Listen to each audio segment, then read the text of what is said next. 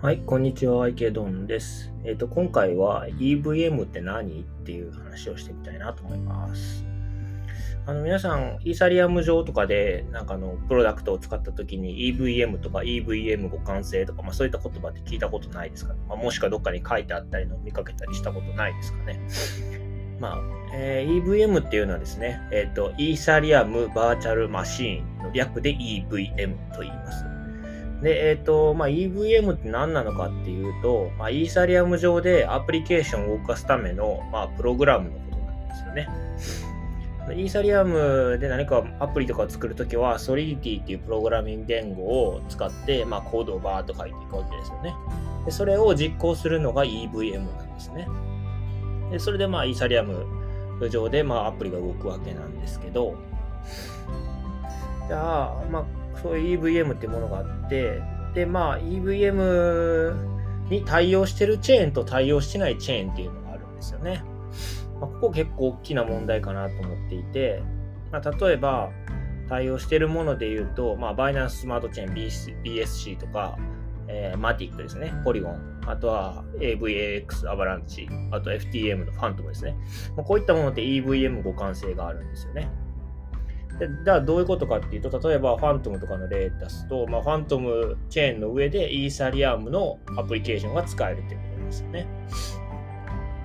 皆さん、ファントムチェーンで何か取引するときにメタマスク使えることに気づいたことないですかね？まあ、もしくはアバランチでもいいですし、まあ、ポリゴンでもいいんですけど、全部メタマスク使えると思うんですよ。でメタマスクってイーサリアム上に EVM で作られた、まあ、ウォレットなわけですけど、ポリゴンとかファントムとかアバランチとかって EVM 互換性があるので、イーサリアム上で作られたアプリである、えー、メタマスクをそのまま使うことができるということなんですよね。はい。ここまでちょっともう一回復習をしてみると、EVM というのはイーサリアムバーチャルマシンのことで、イーサリアム上にあるアプリを実行するためのプログラムです。じゃあ、えーと、EVM 互換性があるチェーンっていうのは他にもあって、そポリゴンとかファントムとかアバランチとかそういうものが当たりますね。で EVM 互換性があるとどういうことになるかっていうと、それらのイーサリアム以外のチェーンでイーサリアム上のプログラムないしはアプリケーションが使えるというですね。まあ、具体例はメタマスクですというところです。ここまでいかがでしょうか。はい。で、えー、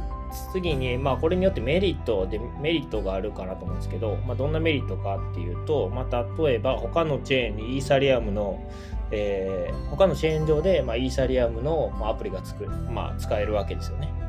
まあ、利用者側からしても、例えば他のチェーンに移って、他のチェーンで何かしようとしても、まあ、メタマスクが使える。まあ、これっていいことなんじゃないかな。新しくウォレットを用意したりとかする必要ないんで、まあ、使いやすいですよねっていうことですよね。まあ、あとはあの開発側のアドバンテージで言うと、まあ、EVM 互換のチェーン上にアプリを作る場合は、まあ、イーサリアム用のプログラミング言語であるソリディティをそのまま使うことができますよね。ソリディティって書いてれば、まあ、EVM 互換のチェーン上であれば普通に動くということですね。はい。なんでこういう EVM 互換のチェーンが出てきてるかっていうと、まあ、イーサリアム上だとガス代が高騰したりとかしてますよね。まあ、いわゆるスケーラビリティの問題があ出てきてますと。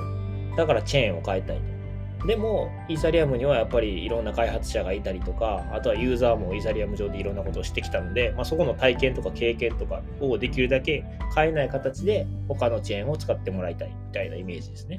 まあ、そうなった時に EVM の交換性のあるチェーンを用意することによって、